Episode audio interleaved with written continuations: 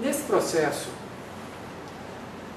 é, que nós chamamos de medicalização da sociedade, a instituição médica, a medicina, é, vamos dizer assim, comunicou vamos para a cultura que o expert em saúde ela e que as pessoas simplesmente devem é, seguir o que ela fala e quando tiver alguma demanda, vem para ela, para ela fazer a avaliação e a diagnóstico. Ora, isso nós chamamos de expropriação.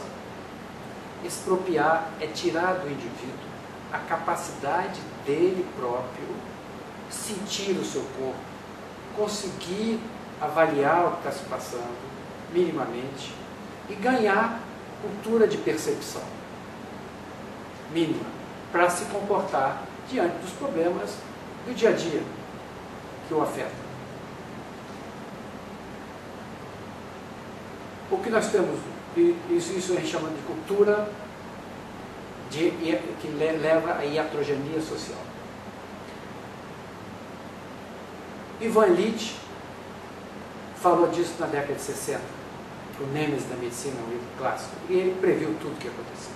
Hoje nós vivemos uma sociedade absolutamente medicalizada e com um processo de expropriação já sedimentado.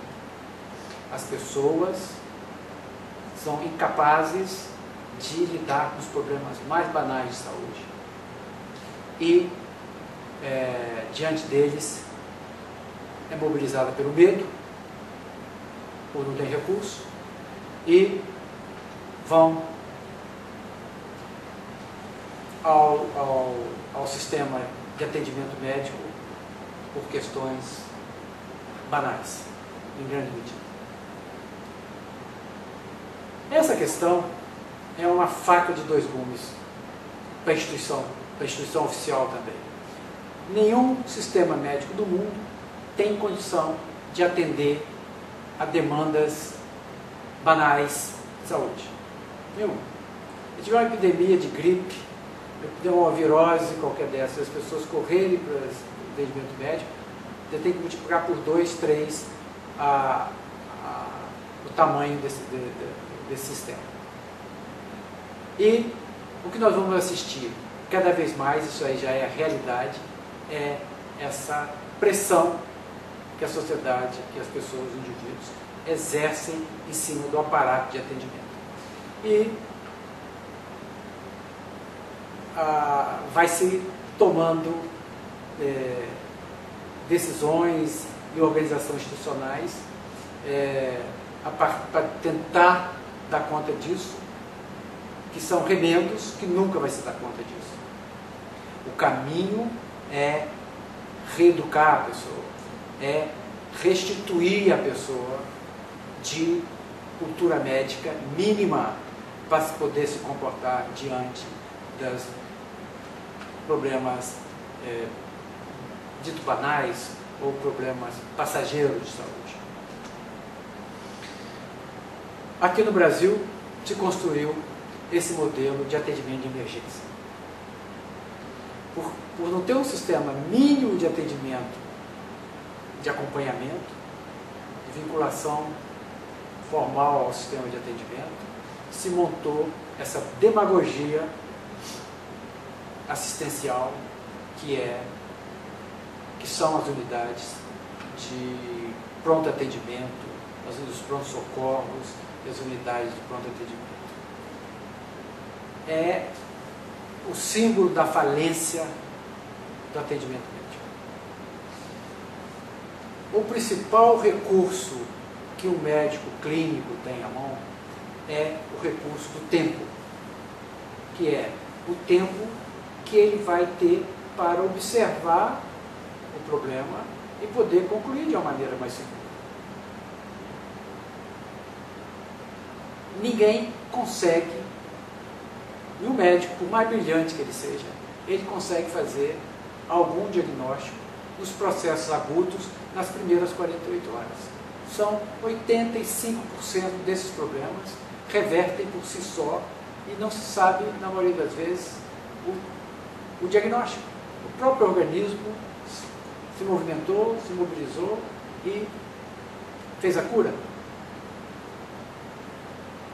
E o que nós temos hoje estruturado enquanto cultura médica de emergência, que já influenciou a população, é no primeiro dia de febre, já se corre para uma unidade de, de, de atendimento de emergência, seja as conveniadas é, de, de plano de saúde, seja as públicas, e ali já se construiu uma cultura intervencionista extremamente perigosa para a saúde das pessoas. Extrema, isso as pessoas não têm noção. A intervenção sintomática nos processos agudos de bloqueio é um grande perturbador da regulação do organismo e vai criar as condições de cronificação de problemas e de gestação de doenças crônicas em prazo médio e, e longo. E, e longo. Por isso, eu aconselho as pessoas a ter outro tipo de comportamento diante dos processos agudos, diante dos sintomas agudos que elas são é, comprometidas. Aguarde, dê o tempo de mobilização do organismo, dê o tempo de cura que o organismo tem. Tem que ter, isso é da dinâmica do sistema, é própria do sistema. Você não vai mexer nisso. Essa história de correria da vida cotidiana, as pessoas querem reverter as coisas no primeiro dia. Por exemplo, uma dita virose aguda, uma virose respiratória aguda, ela tem o tempo dela, o organismo é estudado, está em qualquer livro de medicina. Você tem o tempo, a fase aguda, de primeira 48 horas, a contrafase de 2, 3 dias e a convalescência, uma virose mais forte, dependendo da intensidade da virose, você tem um curso de doença que dura em média 5 dias, 7 dias numa virose mais leve e 7 a 15 dias numa virose mais intensa. E esse é o tempo do organismo, independente de você ter está transbordando de, de energia ou uma pessoa com menos energia ou menos vitalidade. É o tempo, olha, a pessoa com menos vitalidade tende a arrastar. Mas uma pessoa com alta vitalidade, um jovem, saudável e tal, ele vai ter esse time aí de 5 dias, 7 dias, igual todo mundo. Ele faz uma recuperação talvez mais rápida, mas é o tempo do organismo. E ninguém vai mudar esse tempo.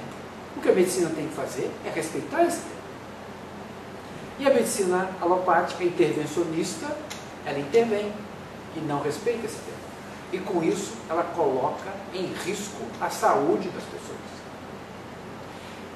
Essa questão é escamoteada das pessoas, é escondida das pessoas.